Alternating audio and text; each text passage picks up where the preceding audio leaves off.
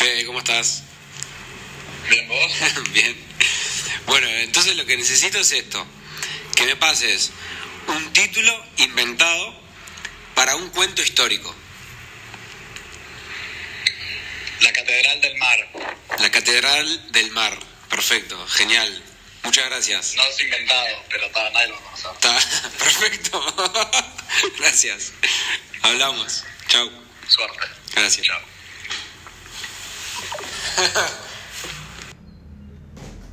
Cuentos improvisados. Hoy, la Catedral del Mar.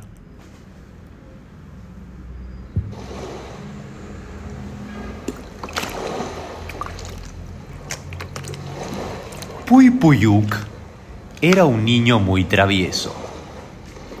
Le gustaba mucho acercarse a ver el mar.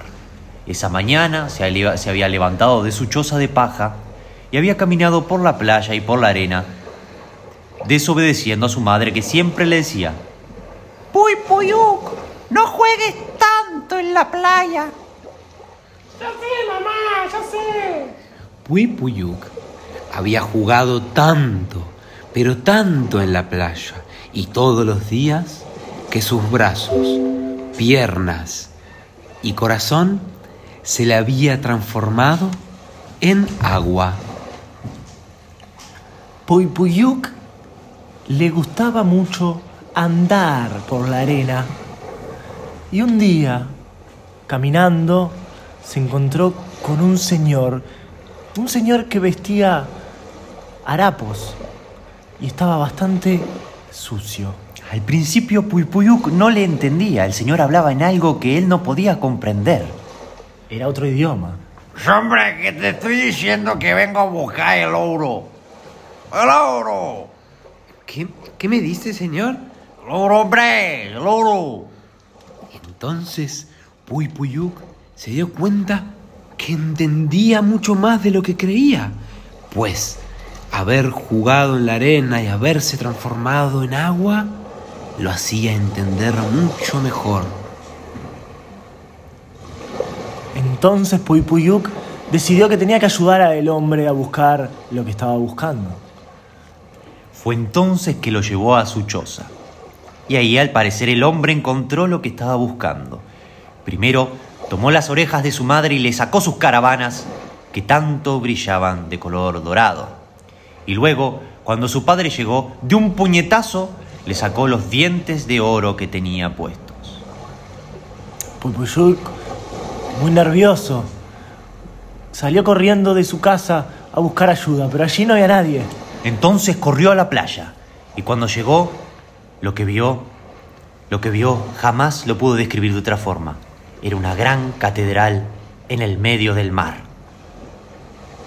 Una catedral flotando en el agua y el hombre en una canoa se acercaba a su catedral.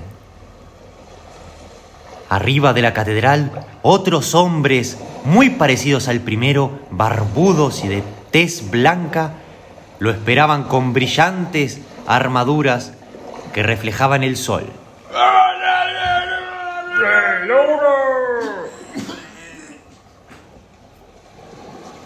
Puypuyuk entró al agua rápidamente y empezó a nadar. Él sabía que tenía que rescatar esas cosas para sus padres. Nadó, nadó y nadó y llegó muy cansado a las orillas de la catedral. Subió un escalón, subió otro y se encontró con una gran puerta dorada. Golpeó la puerta. La puerta estaba abierta. ¿Qué es la que quiere? Que vengo a, a buscar las cosas que me robaron. Calla tú, indio, soperútalo. Eh, ¿de, dónde, ¿De dónde son ustedes? ¡Ey! ¿Dónde va tu por culo?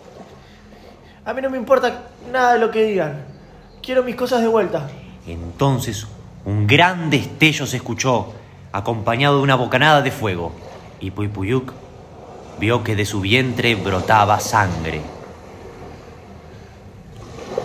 Puypuyuk, muy asustado, tirado en el piso y con sangre en sus manos, se puso a llorar.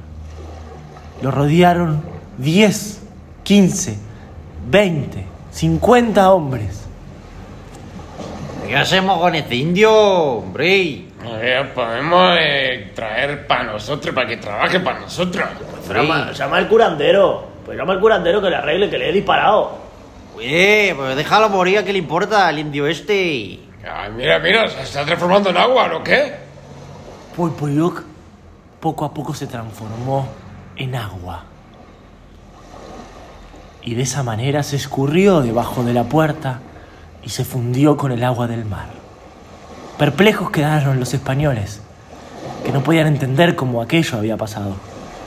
Los españoles, durante años, dibujaron en sus paredes aquella situación que antaño nunca había sucedido.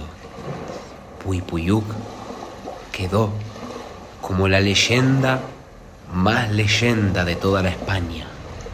Y así fue que a este río le pusieron Puypuyuk.